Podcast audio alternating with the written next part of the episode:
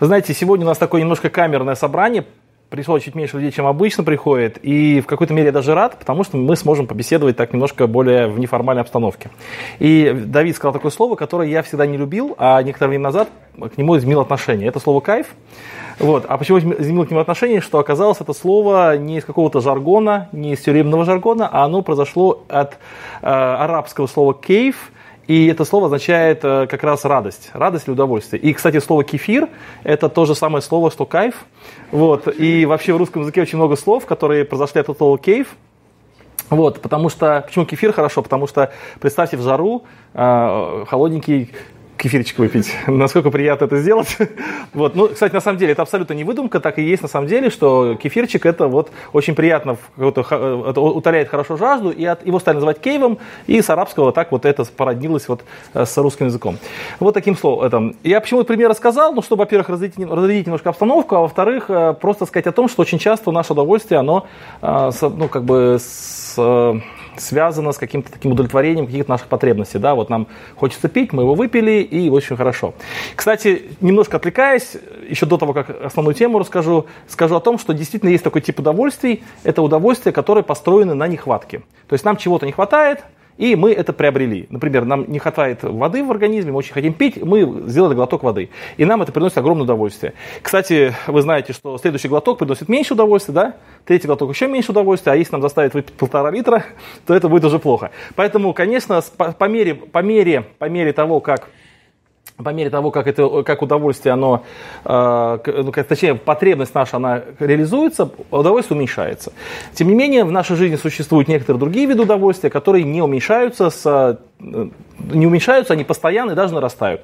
И это свидетельствует о том, что эти удовольствия, они не зависят от наших потребностей, то есть они не реализуют наши потребности. Кстати, тоже это огромнейшая тема, просто вовремя меня остановите, и надо какую-то кнопочку дать вам, чтобы меня выключили вовремя, потому что это прям огромная тема. Э, то же самое касается темы отношений, потому что у каждого человека есть какие-то потребности внутренние, да, физиологические потребности, эмоциональные потребности, интеллектуальные потребности. И когда он находит другого человека, который его эти потребности может удовлетворить, у него огромное удовольствие от встречи, от общения, от э, отношений и все остальное. Но если эти потребности удовлетворяются, то степень удовольствия кончается. И часто, часто люди говорят о том, что любовь прошла, завели помидоры, вот, потому что потребности удовлетворены. Но э, в браке или в отношениях, дружеских отношениях, или в отношениях брачных отношениях, неважно в каких, э, есть и другие, э, другой тип удовольствия, который не зависит от потребностей человека, а, зависит, а основывается на чем-то другом. И этот тип удовольствия, он растет.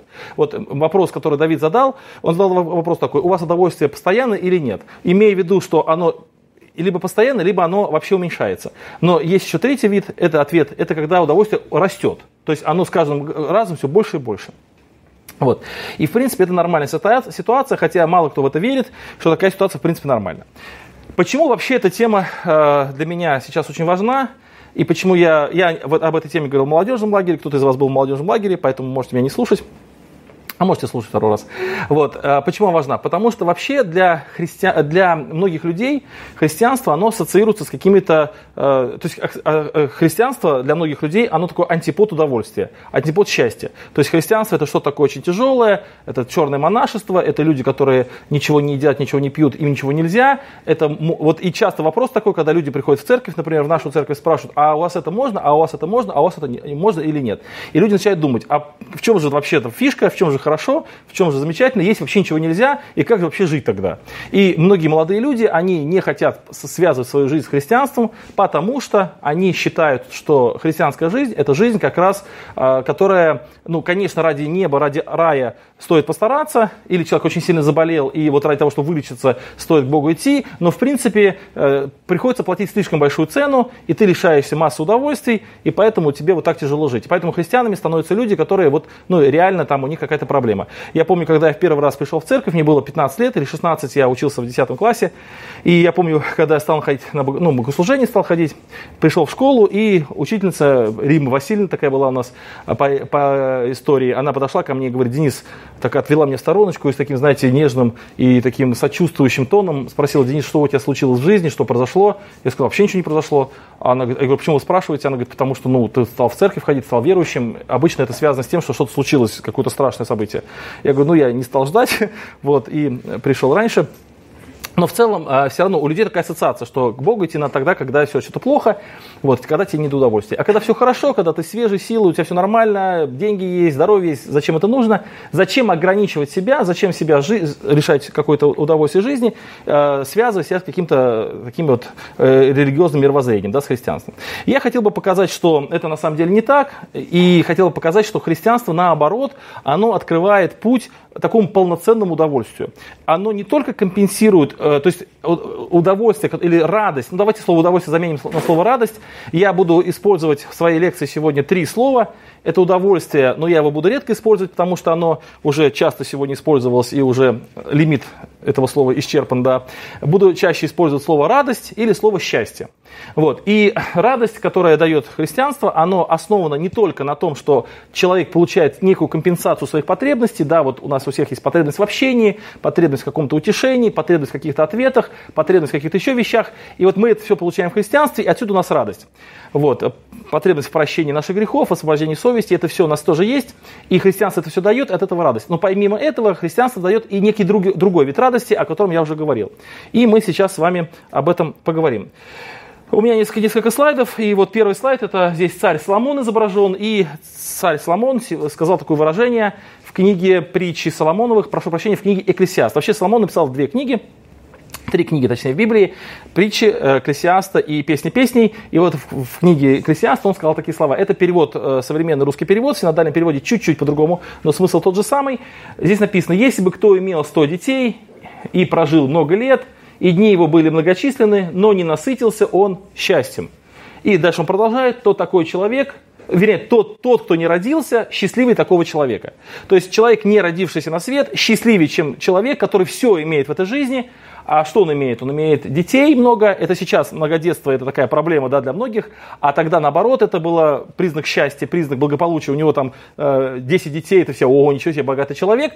А здесь он говорит, если бы у него было 100 детей, если он прожил много лет, то есть у него прям 90-100 лет прожил. Если бы его дни были многочисленны, и, кстати, вот это не повторение, тут, смотрите, написано много лет и многочисленны, как бы, да, как будто бы повторение. На самом деле нет, здесь имеется в виду, что его дни такие насыщенные путешествиями, поездками, если у него все так здорово, все хорошо, все активно, все здорово, то есть многочисленные дни такие, не просто, знаете, один день, вот сел там и сто лет прожил на одном месте, так вот, как один день, там, утром проснулся, через сто лет, э, утром там, да, через сто лет уснул. Нет, а вот такие многочисленные дни самые разнообразные, и при этом он не насыщенный насытился счастьем.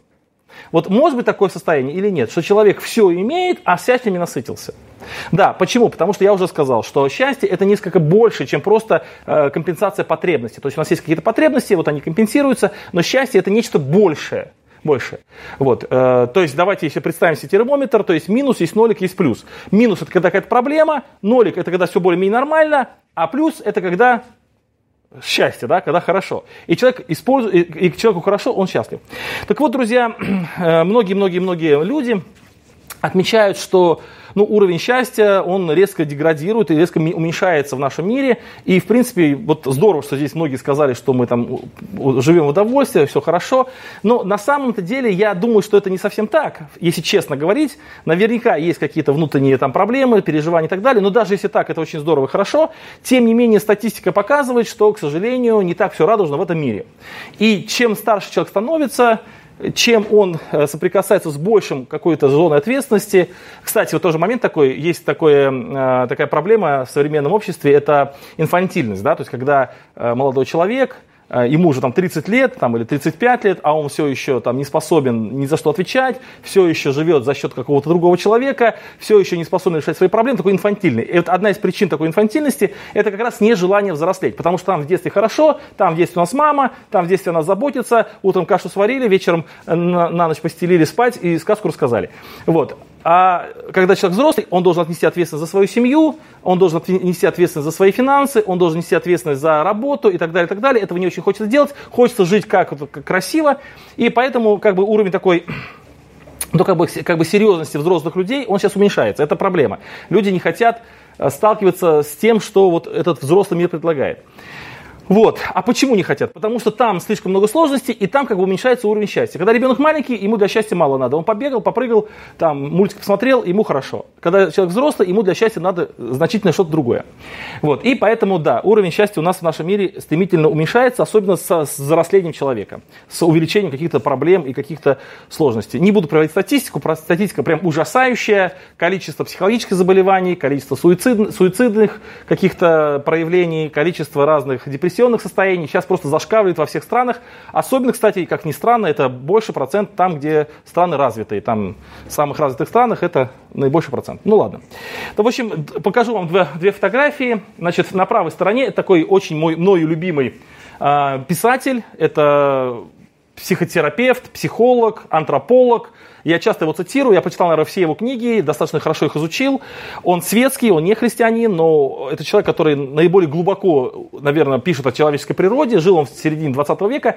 Его зовут, э, это австрийский такой писатель, его зовут Эрих Фром, ученый, с большой буквы, ученый. Это просто, знаете, такой, кто занимается психологией там или занимается какими-то человеческими отношениями, то есть просто must-read для того, чтобы обязательно это читать. Вот, он э, в своей книжке написал «Человек для себя», написал такую фразу, ну, там, описывая общество, я просто цитатку а, цитатку вам э, приведу. Он пишет, что хорошо заметное отсутствие искренней радости и счастья в повседневной жизни. То есть он описывает людей, людей, людей, общество. И дальше он пишет, современное общество, несмотря на то, какое значение оно придает счастью, индивидуальности и собственным интересам личности, учит человека чувствовать, что не счастье является целью жизни, а успех. Деньги, престиж и власть стали стимулом и целью. Человек питает иллюзию, будто действует в собственных интересах, в то время как в действительности он служит чему угодно, только не настоящим интересам своей личностью. Для него важно все на свете, кроме его собственной жизни и кроме того, чтобы научиться жить. Он борется за многое, только не за самого себя. Интересное выражение, да? Человек борется за многое, борется за успех, борется за достижение, борется за богатство и не достигает ничего. А в конце концов, как э, в той сказке Пушкина, у разбитого корыта остается, он не борется за самого себя. И человек становится человеком, который борется за счастьем, который ищет счастье, который, находит, который считает, что он находит счастье, но в конце концов он этого счастья не имеет. Это, э, еще раз скажу, исследователь, человек, который пишет свои книги не на пустом месте, а человек, который обогащен статистикой и все остальное, Эрих Фром, его книги, кстати, прочитайте, если вдруг у вас будет возможность. А вот с левой стороны мы видим апостола Павла, это человек, который имел очень-очень бурную жизнь, у него было просто масса всяких событий.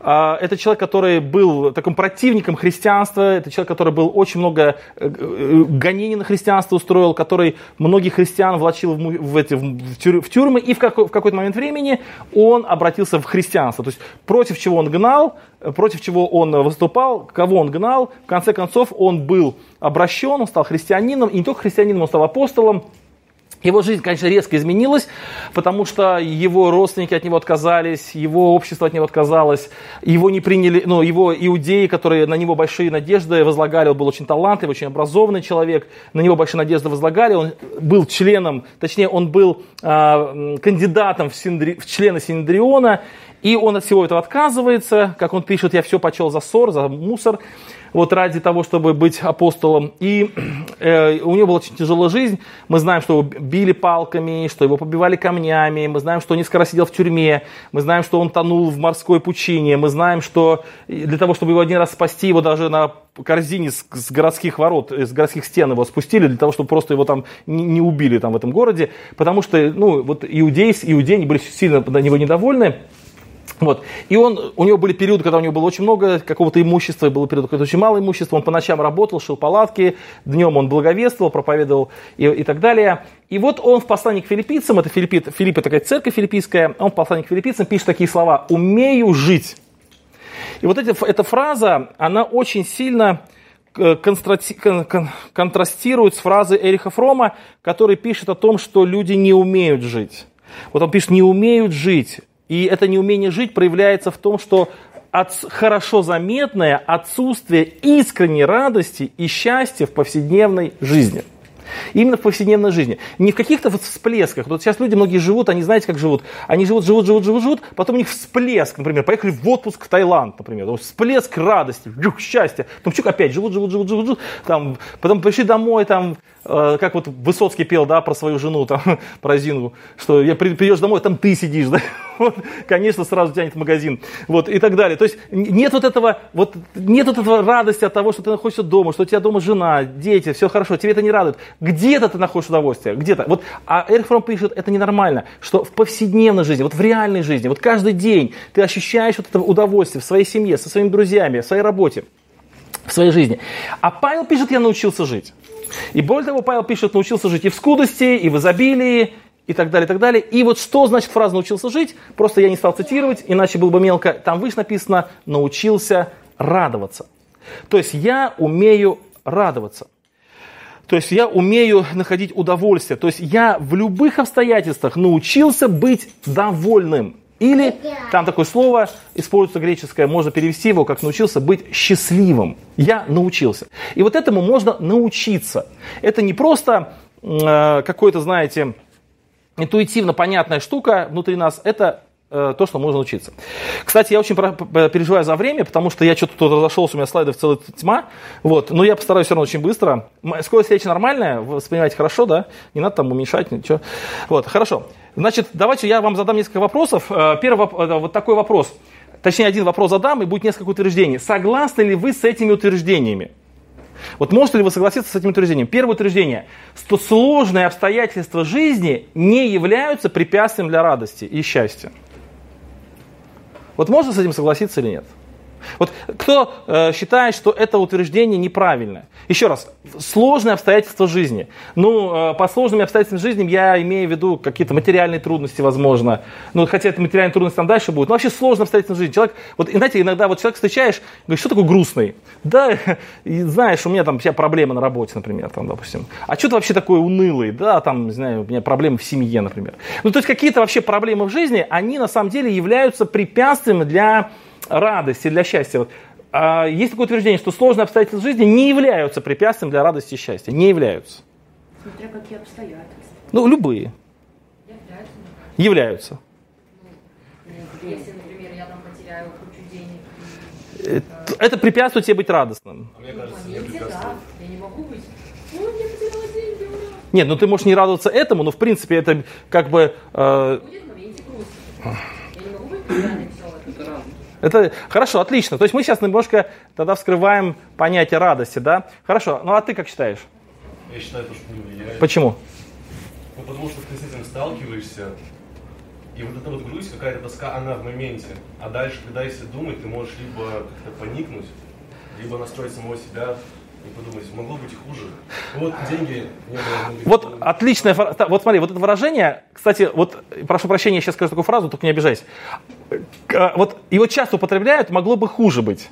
Но как будто бы оно мудрое. На самом деле оно не очень мудрое, сейчас мы о нем обсудим. Но мысль, мысль классная. Давайте сейчас еще поговорим. Смотрите, я сейчас прочитаю все четыре утверждения, и мы в купе о них просуждаем. На четыре утверждения. Сложные обстоятельства жизни не являются препятствием для счастья или для такой полноценной радости. А, дальше, э, второе утверждение. Физическая немощь человека. Например, человек стал инвалидом неожиданно, или родился инвалидом, или заболел какой-то тяжелой болезнью, или заболел смертельной болезнью, умирает. Не может быть препятствием для радости. Утверждение. Следующее. Плохие отношения других людей ко мне не может быть препятствием для радости. И последнее. Материальные трудности не являются препятствием для радости. Вот с этим все. Вот давайте представим человека, который вдруг испытывает все вот эти четыре сразу. У него трудности в жизни, материальные проблемы, плохие отношения к жи- э, со стороны других людей, и плюс еще и здоровье там подвело, и он там, не знаю, там еле живой. А, что мы про такого человека скажем? У него депрессия. У него депрессия. А можем ли мы представить человека, который, имея все это, при этом счастливый человек? Да. Можем представить? То есть, вот смотрите, понятно, что вот все вот эти штуки, это очень серьезный удар по человеку, так же, да? Но вопрос, вот Дима сказал, что да. А вот ты встречал людей, которые находятся в таких обстоятельствах, и при этом эти люди счастливые люди? Возможно, все четыре нет, но хотя бы два. Хотя бы два. Я встречал людей, которых, когда ты с ними общаешься, тебе кажется, что этот человек должен быть просто в пучине депрессии, просто там где-то там в апатии, и при этом этот человек абсолютно счастливый, радостный, и он еще тебя поддержит. Я, друзья, не говорю о том, что вот эти вещи – это какая-то ерунда. А Оно не влияет на человека. Конечно, они влияют на человека в моменте и так далее. Но на самом деле, на самом деле, а, вот настоящая радость, настоящее счастье, а, то, что, а, то, что действительно человек наполняет и делает его по-настоящему счастливым, это не, вот, не отсутствие вот этих вещей. Это нечто другое. Можно с этим согласиться или нет? Вот э, ты сказал, что ты ща- э, живешь на удовольствие, потому что ты путешествуешь. Ну, а, а если не путешествовал? Самое главное ощущать свободу, то, что ты делаешь то, что ты хочешь, тебя никто не принуждает. А если тебя в тюрьму посадят? Ну, посадят. Ну, допустим, не знаю, изменился строй, у нас там сажают в тюрьму за то, что ты носишь черную кожанку, и тебя хоп, посадили в тюрьму за это. Вот. Да, разные ситуации могут быть, но самое главное, это какая бы ситуация сложная не была, это быть все равно благодарность. Хорошо. Вот, то есть, э, а, ну да, хорошая мысль. Поэтому, друзья, я думаю, что на самом деле э, это вопрос важный. И на решение этого вопроса, наверное, уходит вся жизнь у людей некоторых. Но самое главное, чтобы просто по такую установку понять. Вот, ну хорошо, идем дальше. И я хотел бы отметить вам, друзья, три э, таких причины э, к настоящей радости и настоящего счастья. Три причины. То есть то, что действительно позволяет человеку в любых обстоятельствах, какие бы он ни находился, чувствовать себя полно- полноценным, радостным, счастливым человеком. И это причины, которые раскрывает нам Священное Писание. Я, на самом деле, просто сейчас не читал текстов Священного Писания, их очень много в Библии написано. Вот, например, по поводу, можно ли жить Можно ли быть э, радостным человеком, если ты находишься в материальных трудностях? Апостол Павел пишет про самого себя. Я научился жить, как вы помните, чита- читали, да? Я научился жить в скудости и в изобилии. То есть научился быть довольным в скудости. Вот э, такие, где-то, как это переключить? А, не, знаю, как переключается.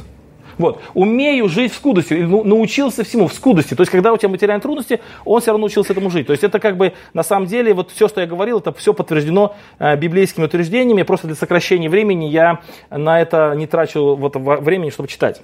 Итак, первая, друзья, причина, или причина первая, это радость, основанная на удовольствиях.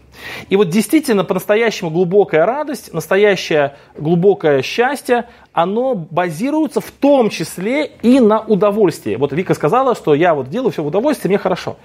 Но вот здесь тогда возникает вопрос, а что такое удовольствие? И, э, или что такое вот как раз вот удовольствие? И здесь часто звучал ответ такой, звучал ответ, что удовольствие это делать, что я хочу. И вот тут с этим нужно, нужно разобраться. У нас здесь на фотографии, или точнее, да, на фотографии э, такой мыслитель Древней Греции, э, первый вообще такой философ, который, наверное, оставил след вообще в истории философии. Его звали, такой, его звали Платон.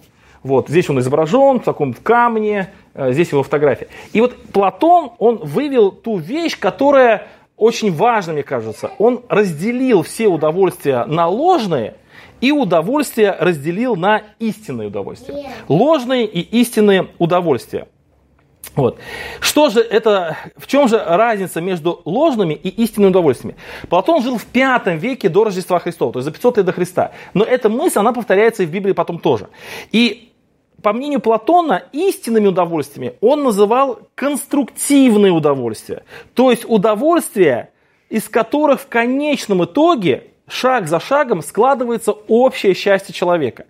А ложное удовольствие или деструктивное удовольствие – это удовольствие, которое приносит временный характер которые прямо сейчас человеку удовольствие приносят, но удаляют человека от счастья. Понятна логика, да? Вот истинное и ложное. Как распознать истинное удовольствие и ложное? Я всегда привожу такой пример. Вот у меня Настя с Леной, вот а, Настя сейчас замуж вышла, ушла, а Лена вот она у меня продолжает жить. И вот они поступили учиться. Вот они, а, нет, это радостно, нам очень хорошо, э, что вот она у нас живет. Но вот они, они, они поступили учиться. И вот смотрите, человек учится, я просто сам был студентом, и вот за ним сейчас наблюдаю, и вот просыпается утром студент, и он не хочет идти в школу, или на учебу, или ехать в институт, не хочет. И он выбирает поспать. Вот это приносит удовольствие или нет?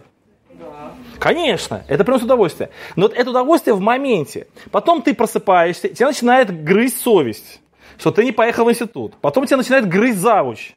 Да?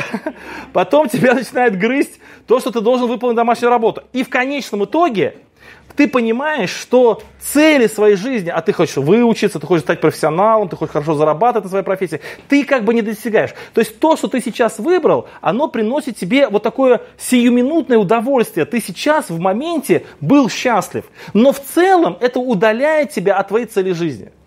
И поэтому это удовольствие не истинное, оно, конструктивное, оно деструктивное. Оно человека уводит от счастья. И возникает очень интересный парадокс – а в Библии этот парадокс описал апостол Иуда.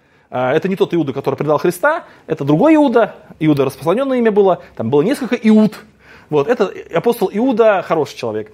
Вот он написал такую фразу, описывая некоторых людей. Он говорит, что эти люди живут, исполняя все свои желания. То есть исполняя все свои желания. Вот. И дальше он пишет, они ничем недовольные. Вот парадокс, согласитесь, да? С одной стороны, человек исполняет все свои желания, а с другой стороны, он ничем недовольный. Вот как это объяснить? Если он исполняет все свои желания, он должен быть доволен всем. Он же все свои желания исполняет. Вот представьте себе, что человек, вот, вот, вот, даже вы себе представьте, вот завтра вы проснулись утром, во сколько хотели, ну, точнее днем, да, во сколько хотели. Едите, что хотите там. Хотите, я не знаю, там, ну, наверное, все хотят доширак. Наши дети почему все хотят доширак есть. Вот. И так далее. А, не работаете. Никаких обязанностей, никакой ответственности. Делайте, что хотите. Вот просто представьте эту картину. Что вы будете чувствовать через 2-3 дня? Такое, ну, вот согласитесь, что это будет какое-то состояние, ну, ну, апатии какой-то, да, вот присыщенности.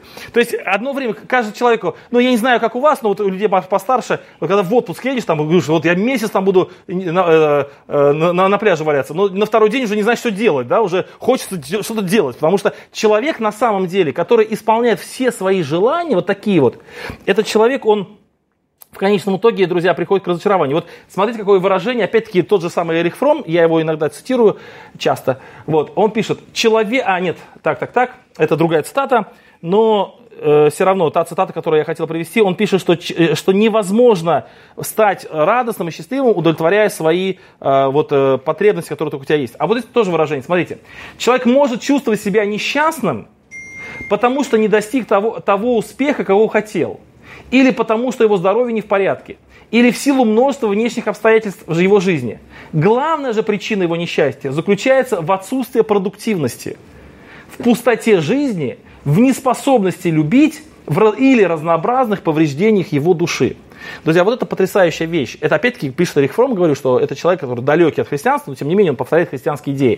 То есть он говорит о том, что человеку кажется, вот кажется, что мое счастье заключается вот в этом, в этом, в этом, чтобы здоровый был, чтобы у меня все было хорошо, признание на работе было, чтобы 15 iPhone купил э, раньше всех, чтобы мне вот это, вот это, вот это, чтобы мне это. А на самом деле он несчастлив, потому что у него отсутствует продуктивность, пустота жизни, у него неспособность любить и разнообразные повреждения в душе.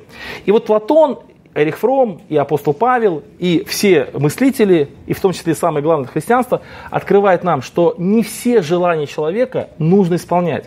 Более того, счастье и заключается в том, чтобы отсекать те деструктивные, те ложные, те э, неправильные желания, которые в конечном итоге мешают быть по-настоящему счастливым человеком.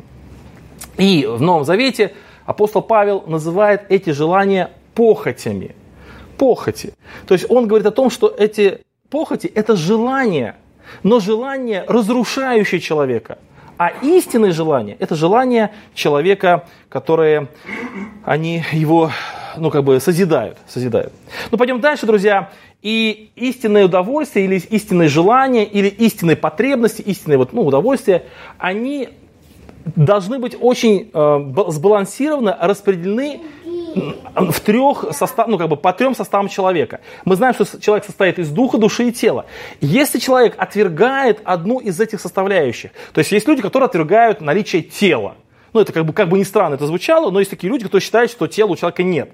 Ну, в каком плане? Они о нем не заботятся. Они считают, что э, ерунда, можно пихать себе, что хочешь, можно жить, как хочешь, можно вести образ жизни, как хочешь. В конечном итоге, как будто бы тело не существует. Друзья, вот, вот тело настолько большой вклад вносит в общую радость и счастье человека, что если человек пренебрегает телом, то это очень трудно быть настоящим счастливым человеком. Вот, если он пренебрегает телом. А, но, тем не менее, можно. Дальше. У человека есть душа и есть дух. Ну, общее, общее такое распространенное мнение, что ну, тело понятно, это физическая наша составляющая. Душа – это эмоционально-чувственная наша составляющая. Вот когда мы смотрим картины, когда мы слушаем музыку, когда мы ходим на природу, когда мы а, общаемся с людьми, когда мы разговариваем с какими-то вещами. Кстати, вот недавно совсем я как-то наткнулся на, я прошу прощения, может быть, это не как неуместно здесь, но все равно приведу этот пример, на интервью с Рожковым Уральский пельмень. Вот. И он говорит о том, что меня вообще поразило, такое большое интервью, и там в этом интервью такая часть есть маленькая, когда он говорит о пошлости. И он говорит о том, что я категорически против современного э, юмора, потому что это очень пошло. И он говорит, что я так воспитан с детства, что ни, ни о чем пошлом говорить невозможно, нельзя об этом говорить, особенно вслух. Вот, и он такой мысль говорит о том, что отсюда, он такой, как выражение сказал, я забыл какую фразу, но мысль такая, что отсюда очень сильно у человека истончается душа. То есть, как бы душа становится такой, знаете, в дырочку такая, как бы, ну вот, человеку вроде как смешно, вот пошлые, пошлые шутки, они же смешные, да, вот сказал пошлую шутку, все ха-ха-ха, повеселились, очень смешно, но потом становится плохо от этого. И потом человек это много раз это говорит, много раз, и в конце концов это все в душе как-то зарубцовывается, и человек становится какой-то мерзкий. Друзья, и вот эта вот проблема вот, э, ну, юмориста, зауральских пельменей эту проблему поднимает. Он говорит о том, что юмор не должен быть такой. Вот, друзья, душа это все, что соприкасает нас с прекрасным. Это все, что соединяет нас с тем, что должно быть хорошее, э, эмоционально такое нравственное, такое наша часть жизни. И если человек, этим, если человек этим пренебрегает, если он не заботится о своей душе, если он душу как тело кормит э, всяким хламом, то тоже невозможно. То есть ему хочется этого, ну, знаете, вот тело, например, хочет там поесть, он пошел там фастфуд наелся, например, ну, вроде удовольствие в какой-то момент получил, но в конечном итоге все равно ему становится хуже от этого. То же самое и душой. Если человеку хочется какого-то развлечения, чего-то, и он вместо того, чтобы, я не знаю, насладиться прекрасным, что в этом мире очень много всего есть, и в искусстве, и в природе, он в этом, в это, вместо этого питается какой-то ерундой, то в моменте он получает удовольствие, но в целом он деградирует. И то же самое дух. Есть люди, которые пренебрегают духом, считая, что дух это вообще либо несуществующее, я атеист, кто-то говорит, либо не стоящая, не стоящая заботы э, субстанция в человеке. Друзья, но дух человека это то, что самое главное. И дух человека – это то, в Библии написано, что дух человека подкрепляет его немощи. Именно дух человека способен компенсировать проблемы души и тела. Есть у человека есть проблема в теле, он заболел, помните, мы говорили, заболел болезнью и лежит больной, и вот знает, что умирает. Как ему быть счастливым? Если его дух в правильном состоянии, он компенсирует проблемы души и проблемы тела. Мы знаем людей, вот мы выросли в христианстве, ну я вот, мы сейчас вот э, говорим о христианстве, мы знаем людей, которые в христианстве находились там по много лет в тюрьмах, в ссылках, в каких-то ужасных условиях, при, по, под пытками. Там ни, ни тело, ни душа не могла насыщаться, потому что тело было в очень ужасных условиях, а душа, ну, как, что прекрасно в тюрьме. Вот я посадили в тюрьму за веру в Бога, в советское время так было, что там прекрасно. Но их дух, друзья, подкреплял их и душу, и тело, и они становились способными все это переносить и получали настоящую радость, даже находясь в тюрьме. Я встретился, как-то рассказывал вам про эту историю, я встретился в Америке с человеком, который я мечтал об этой встрече, я прям думал, как бы встретиться, даже Богу помолился, говорю, Господи, если ты хочешь, устроить эту встречу. Но это была невозможная встреча, и вдруг совершенно случайно я встречаюсь с этим человеком, это, это главный герой повести Солженицына «Один день Ивана Денисовича» это Ленька или Лешка Баптист, это человек из этой книжки. И он уже старенький дедушка, но очень такой живой, радостный такой. И в этой книжке, вот в этой книжке э, Солженицын пишет, один день Ивана Денисовича, он пишет такие слова про Лешку Баптиста, когда вот вывели всех этих людей в мороз, э, в 50-градусный мороз, они спали в этих бараках, где на стенах был лед, они там жили, и вдруг э, их выводят вот на постройку, они там в легкой одежде, ночью промерзли, сейчас мороз, целый день на работе, на этой баланде. И среди них стоит этот Лешка Баптист и радуется. И они, они спрашивают, что ты радуешься? Что ты радуешься? А он говорит, ну... А про него, а про него написано так. пошепчет что-то в своем углу, ну там молится и радуется. Почитает свою книжечку и радуется. На солнце посмотрит и радуется. Друзья, и вот я встретил этого человека, его фамилия, кстати, Светлов. Светлов такая добрая фамилия, он пару лет назад, кстати, э, умер, отошел в вечность, но мне э, удалось с ним встретиться, слава богу. Друзья, очень светлый человек. Почему? Потому что дух его был напитан правильно, истинными удовольствиями. Итак, друзья, смотрите, есть истинное удовольствие, есть ложное удовольствие. То есть мы должны отвергать ложное удовольствие, то есть которое нам дает в моменте радость, но на самом деле уводит нас от цельности, уводит нас от смысла, уводит нас от такого большого, какого-то большой радости и э, как бы ориентироваться на истинных удовольствиях.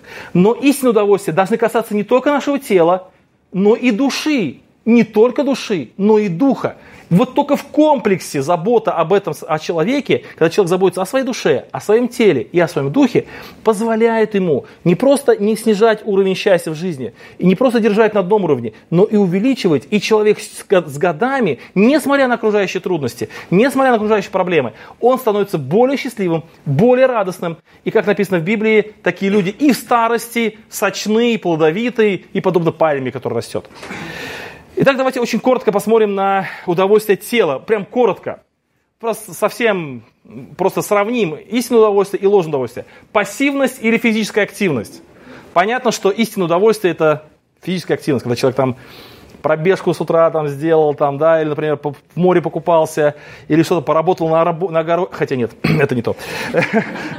Да-да, извините, это увлекся. Значит, или э, вот что-то хорошее сделал, друзья, или пассивность. Пролежал целый день в э, кровати, там ничего не делал. Друзья, понятно, что вот это у нас э, больше желания к этому, но это ложное удовольствие, а физическая активность доставляет больше удовольствия. Это мы говорим о теле, да.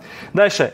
Насыщение, а не пресыщение. То есть, когда мы говорим о нашем питании, когда мы говорим о нашем заботе о теле, в Библии так написано, что попечение о плоти не превращаете в похоти. То есть, когда мы берем, что необходимо, но не более того, тогда мы, насыщение – это истинное удовольствие, это истинная радость, мы получаем радость от этого, а пресыщение – это потом тяжесть, это трудность, это плохо. В любых вопросах. Дальше, э, труд, а не лень. Когда мы трудимся, когда мы действительно работаем, когда мы вкладываемся, друзья, когда мы в поте лица, может быть, но мы действительно что-то хорошее делаем. Друзья, это всегда доставляет большую радость от созидающего труда человека. Понимать, что он что-то созидает, что он что-то делает, это уподобляет его Богу, потому что Бог створил, и он дал право человеку творить. Когда человек работает, когда он что-то делает, это дает ему большую радость. Когда он ленится, это, может быть, сейчас очень сильно идеализируются. Сейчас очень многие молодые люди мечтают, чтобы делать такого, чтобы ничего не делать, чтобы там зарабатывать э, деньги, чтобы сами капали, а буду сидеть на, на Канарах и, и там смотреть э, на, на, восход, на восход солнца. Друзья, на самом деле это не приносит удовольствия. Не приносит. Труд приносит удовольствие. Ну, я думаю, что все с этим согласны.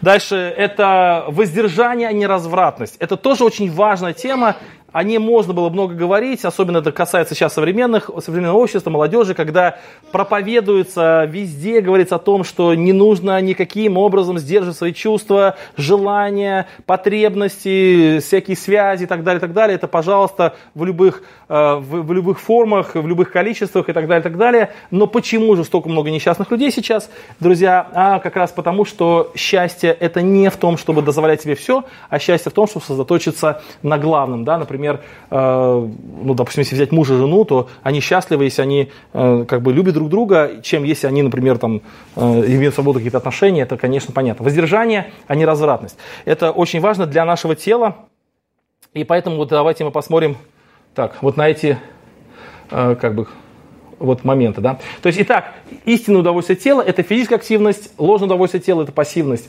истинное удовольствие насыщения, а ложное удовольствие пресыщение. Истинное – это труд, а ложное – это лень, воздержание – это истинное, развратность – это ложное. Хотя кажется нам, что вот как раз вот вторая колоночка, она более правильная. Когда я пассивен, когда я ленюсь, когда я присыщаюсь, когда я, мне доступно все, я должен радоваться. Но, как Иуда писал, что делающие что хотят, ничем недовольные. Друзья, обычно такие люди, они всегда недовольные, они обычно все такие э, жалуются на всю жизнь, все у них плохо, э, который человек занимается физической активностью, который э, правильно насыщает свое тело, а не присыщает, который трудится, который воздержан. Этот человек, друзья, обычно доволен жизнью и радостный. Давайте переходим к следующей части. Это истинное удовольствие нашей души. Я очень быстро говорю, друзья, потому что еще есть информация, но надеюсь, вы еще не устали меня слушать. Истинное удовольствие нашей души. Душа, друзья, радуется, когда отдает и чем-то делится. Вот помните, мы говорили, что вот есть истинное удовольствие, есть сложное удовольствие для нашей души. Вот когда мы хотим себе, когда мы хотим в свое жить, вот я себе, я для себя, друзья, это кажется правильным, но это всегда плохо. Душа наша насыщается, душа наша радуется, когда мы готовы отдать. Поэтому благотворительность, поэтому помощь другому человеку, поэтому какое-то такое радушие к остальным людям, это то, что насыщает нашу душу, это то, что дает человеку радость и удовольствие. Я уже рассказывал как-то раз, звонит мне одна девушка, я не знаю откуда, от какого-то Улан-Удэ. Вот, не помню откуда. Ну, кстати, условно, да. Вот. И она мне звонила, и все жаловалась на жизнь, и все не было плохо, все ужасно. Она меня в своей депрессии хотела, уже ввела меня в депрессию. В конце концов, мне это надоело, и я сказал, все, сейчас вы кладете трубку, идете в больницу и устраиваетесь волонтером, работать бесплатно. Говорите, хочу помогать в самой тяжелой палате. И только потом мне позвоните еще раз, потому что мне уже надоело с вами разговаривать. И она, конечно, немножко расстроилась, что я так как бы активно и на нее нашумел. Вот. Но потом, в конце концов, она через несколько дней позвонила и говорит, вы знаете, я сделал, как вы сказали, я такой счастливой не была никогда. То есть человек вместо того, чтобы сидеть и ныть, как ему плохо, пошел и помог другому человеку. И что получилось? Душа насытилась, и стало радостно. Друзья, друзья, друзья, друзья, наша душа насыщается, когда отдает и когда чем-то делится. Это хорошо для нашей души. Наша душа насыщается, когда созерцает прекрасное. Друзья, все знают хорошо, когда вышел закат, посмотрел, это куда лучше, чем сваты. Поэтому, друзья, да, вот поверьте мне, друзья, поверьте мне, сейчас даже э, в психологии есть целая большая проблема, когда человек зависим от, ну, от всяких там сериалов, все такое. Друзья, вот э, есть такой, очень, мне, очень мне нравится, пис, это, есть такой певец, его фамилия Шауф, Тимур Шауф. Вот. У него есть э, песня, называется «Телевизор». Я иногда включаю. Потрясающая песня Тимура Шауа. Это Барт такой. И вот он такие слова пишет. Я, говорит, люблю, смотрю такую грязь, люблю такую дрянь. А я-то думал, что я умнею, и мне очень жаль. Вот. То есть, на самом деле, он как бы приговор... он, в этой книге он как приговоренный. Он говорит, у людей там, они ходят в лес, они смотрят на горы, они там чем-то занимаются, а я сижу здесь у телевизора. Вот, вот у него такая песня, я сейчас, конечно, не помню дословно слова, но смысл такой, что как проклятый, говорит. И вот моя участь вот сидеть здесь и смотреть в этот экран, и в конце концов, чтобы он сгорел. И пока он не сгорит, я не могу освободиться.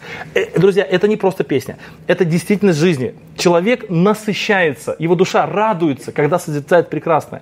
Друзья, сейчас очень много построено на э, разврате, очень много построено на э, этом, насилии, очень много фильмов, сериалов построено на каком-то, на каком-то чем-то плохом. Человек смотрит, это, ему это интересно. Интересно или не интересно? Интересно. Завлекает? Завлекает. Радуется душа от этого или нет? Нет. Причем мы говорим не о христиане, не о христианине, мы сейчас говорим вообще о любом человеке. Даже когда терапия идет с людьми, которые э, там стресса у них там или депрессия, терапия заключается в том, чтобы они этого не смотрели. Даже в этом плане.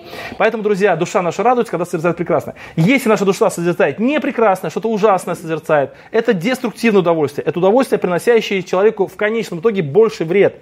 Поэтому нужно вот картинку смотреть, вот эту, и э, о ней говорить.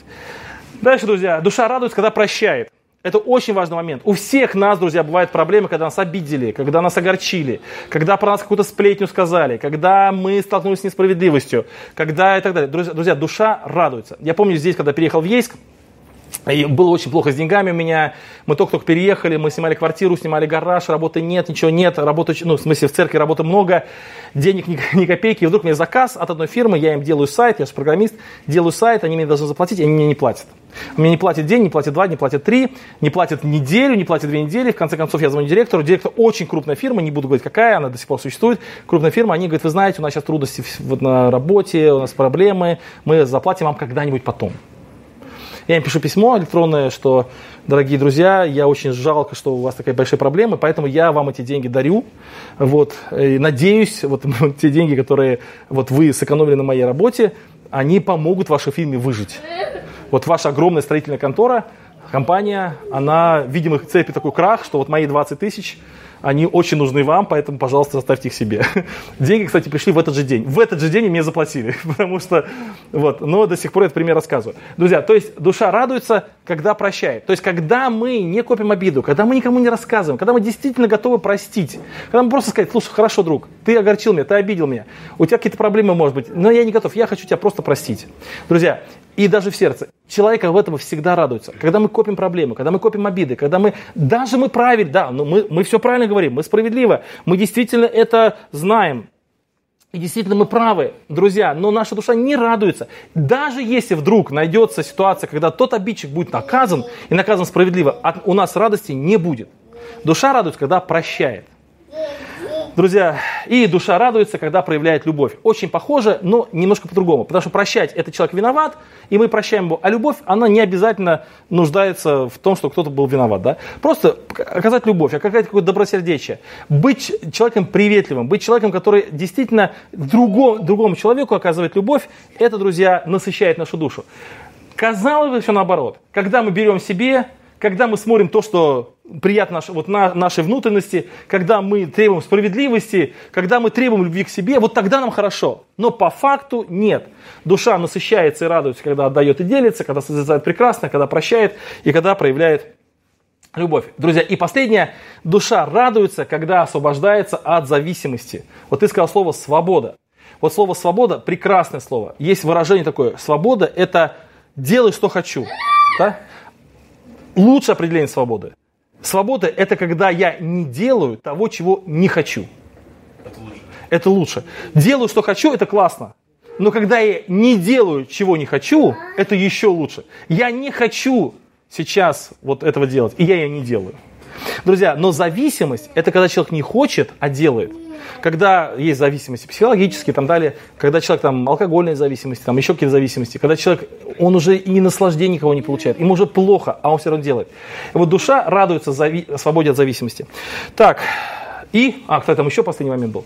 Вот, кстати, момент такой, друзья, очень важный, но мы чуть перейдем дальше. Как бы вот душа и дух, они как бы на стыке находятся, как бы пограничные такие состояния. Поэтому душа очень радуется, когда встречается с Богом. Дело в том, что Бог создал душу. Это Он творец. И когда душа встречается со своим Творцом, когда она встречается со своим, ну я не имею в виду, это умер человек, нет, не это имел в виду, э, я имею в виду, когда сейчас человек живет, и вдруг он входит какое-то божественное присутствие, когда он соприкасается с Богом, душа от этого очень трепетно радуется. Друзья, вот кто еще, может быть, этого не, не знает или не, не чувствует, не умеет, поверьте, друзья, что вот, вот делиться, созерцать прекрасно, прощать, проявлять любовь, это могут все люди. Друзья, но вся любо, душа любого человека, она очень радуется, когда она соприкасается с Богом в молитве, в Писании. Вот как, как можно соприкоснуться с Богом? Можно помолиться Богу, можно встать на колени дома, когда никто не видит, закрыть дверь и помолиться Богу. Когда почитал, почитал Библию, Новый Завет, прочитал бы Иисусе Христе, когда ты пришел в церковь, когда ты побыл на богослужении, когда ты э, побыл в народе Божьем, эта душа очень радуется, потому что она встречается с Богом. Даже если человек не церковный совсем. Но я думаю, что все это ощущали, и это очень важно. И теперь идем дальше. Истинное удовольствие для духа. Друзья, для духа истинное удовольствие это может быть... Вот смотрите, если в этих случаях в этих случаях вот э, насчет души и дела, я спрашивал, вы согласны со мной? И каждый из вас, я уверен, был со мной согласен. Вы все согласны со мной, что лень это не приносит счастья. Вы все согласны со мной, что э, там пассивность не приносит счастья. Вы все со мной, согласны со мной, что созерцание прекрасного, горы, лес и все остальное, это насыщает нашу душу. То есть этот опыт каждый человек обладает. А вот опыт дух, духа, истинных удовольствий духа, вот эти. Вот здесь я уже не могу обратиться ко всем людям. Вот эти удовольствия может почувствовать только человек, чья душа, вот тут вот, а, я пропускаю все время. Вот, чья душа соприкоснулась с Богом. Вот чья душа соприкоснулась с Богом, ему открываются еще больше удовольствия. Вот помните, когда я говорил дух, душа и тело, там такая стрелочка была вверх. То есть, когда человек, знаете, пробежку сделал хорошую, ну, классно себя чувствует, друзья, все. Любой человек, здорово, все хорошо. Пришел домой, а у него жена такая, знаете, любящая, любимая, дома все хорошо, кофеечек сваренный, там какой-нибудь сырок лежит здоровский, все хорошо, дома все чистенько, картины висят прекрасные. Это такая душа насыщается. Еще кому-нибудь простил там какую-нибудь обиду, там, кому-нибудь деньги пожертвовал. Вообще хорошо. Друзья, вот есть еще, это, это, это, это можете прочувствовать хоть завтра. Вот завтра можете начать так жить, и уже будет лучше. Друзья, а вот это как бы еще больший уровень, еще высший уровень, что ли, ну, как бы такого настоящего, ну, вот Библия называет это блаженство. Это когда человек по-настоящему счастлив. Друзья, это удовольствие духа. Друзья, душа, дух радуется Божьим откровением. Вот я сегодня буквально э, ждал детей с английского языка, там сидел в кафешке и читал одну книжку. Вот, она у меня с, собой, кстати, в сумке есть. И вдруг я читаю, знаете, и вот вдруг вот это чувство, я не знаю, как его описать. Я думаю, что все, которые читают Библию, они знают это чувство. Эта книга, она о, о Библии, то есть она описывает э, некоторые тексты Библии, расшифровывает их.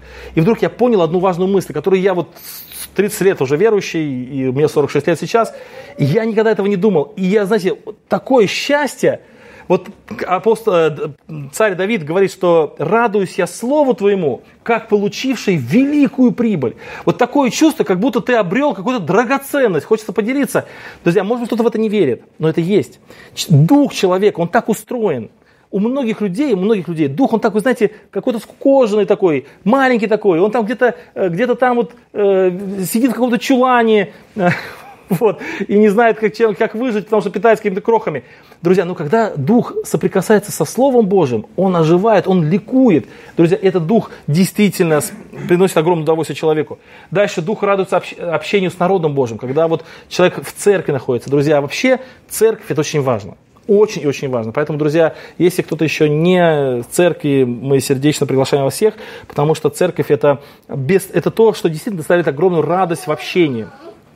И э, дух, друзья, радуется освящению и чистоте. Вот как душа радуется э, прекрасному, и не радуется душа наша скверному. Так наш дух радуется, когда все чисто, когда, когда нет какой-то скверны, когда, э, когда у человека действительно жизнь такая очищенная. Вот почему вот э, один из первых таких актов, когда человек приходит в христианство, называется покаяние, когда человек просит Бога прощения, Бог очищает его.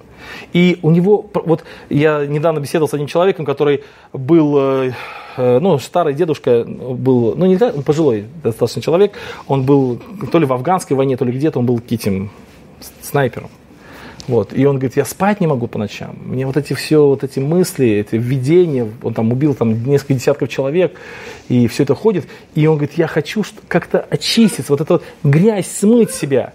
Друзья, и когда мы сказали, что Библия нам открывает этот способ, это способ именно покаяния, когда человек обращается к Богу, и Бог его очищает – он очень обрадовался. Друзья, дух радует, когда чистота, когда у нас все приведено в порядок. Вот, друзья, поэтому вот эти истинные удовольствия а, духа, души и тела, они действительно человека, человеку помогают быть счастливым, помогают быть радостным, по-настоящему. Отвергая удовольствия, э, которые нам кажутся удовольствиями, но на самом деле, которые являются деструктивными, которые уводят нас от полноты жизни, и избирая удовольствия который нас приводит к полноте жизни, мы с вами по-настоящему можем быть счастливыми абсолютно в любых обстоятельствах. Итак, друзья, напомню, что это удовольствие тела, удовольствие духа и удовольствие души. Час, три минуты и 40 секунд, я говорил. Вот. Это больше на час, чем надо было быть. Но, если какие-то у вас вопросы, пожалуйста, я закончил. Итак, вопрос, эта тема «Можно ли быть жить в свое удовольствие?» Можно и нужно. Но если очень коротко, то нужно разобраться, что действительно является удовольствием, а что нет. А? Знаешь как? Э, это очень здорово, когда касается кого-то другого. Когда касается меня, это очень плохо. Справедливость, друзья, Э, вы знаете, есть такой в Библии текст «милость и истина встретятся». Есть такой текст. Вот э, описывая, ну, как бы, ну, как бы небо, там, или описывая точно вечную жизнь, описывая рай, там такое, как бы такая мысль такая, истина, милость и истина встретятся. Вот сейчас милость и истина, они раздельны. Потому что если мы хотим поступать по истине, вот по истине поступать, но это достаточно жестко очень, потому что если я по отношению к тебе буду по истине поступать, то по отношению к, все ко мне тоже будут поступать так же, да, и я не выживу, потому что у меня э, ну, много чего я бы не хотел, чтобы было справедливо в моей жизни. Понятно, да? Вот, поэтому сейчас поступает по милости. Мы как сейчас такой период милости. А вот действительно, когда будет уже вечная жизнь, там будет и истинная милость, это такое будущее. Но сейчас я бы не хотел, чтобы было все по справедливости. Вот. Вы бы хотели по справедливости? По отношению к себе? Вообще. Вот смотрите, э, вот здесь очень интересный момент, да, то есть, э, ну, не, мог, не, не, не может же дождь идти только вот над вашей головой, правильно, да? Он же либо идет над всем городом, либо нет. То, то, то же самое здесь. Либо весь мир по милости живет, либо по справедливости. Вот два варианта. Вот как правильно? Ну, почему он не может над одним человеком дождик идти? Ну, ну, так не бывает. Такая жизнь. Ну, смотрите, действительно, вот я, когда эту тему объясняю, э, я часто бываю, э, э, разделяю. Вот, вот, вот есть, значит, вот как бы, это как бы зонт. Представьте, что это зона такого красного цвета, а это зона, например, зеленого цвета. Зона красного цвета – это зона справедливости, а зона зеленого цвета – это зона милости. Например, я, допустим, ну, человек, например, меня что-то пообещал и не сделал. Пообещал и не сделал. И я нахожусь в зоне красного цвета. Я говорю, надо поступить по справедливости. Я тебе пообещал, эти деньги заплатил, а ты мне не сделал, ты должен мне вернуть. Хорошо. Когда я так поступаю, что должно быть? Я хочу в зоне зеленой, да, вот. ну да, я, я, конечно, много плохо, но ты как бы, ну, не, не в суд на меня не подавай, пожалуйста, давай как-то по милости решим. То есть мы-то хотим жить здесь, или здесь. Вот надо определиться, да, вот в этой зоне. Вот э, понятно, что в нашей жизни тоже присутствует какая-то справедливость. Уж не совсем попустительство, но все равно мы-то живем не в полной справедливости. Если мы жили в полной справедливости, то за все наши преступления, за все наши косяки, за все наши это, мы должны полностью сполна получить. Это не, это, но это это плохо, да. Как бы я бы не хотел. Поэтому и мы по отношению к другим людям должны оказывать милость, чтобы и нам оказывалась милость. так. Есть еще какие-то вопросы, мысли ко мне лично, потому что потом будет Давид. Да. Час. Ничего, выдержали вы, да? Хорошо. Все, спасибо за внимание. Пожалуйста, Давиду слово.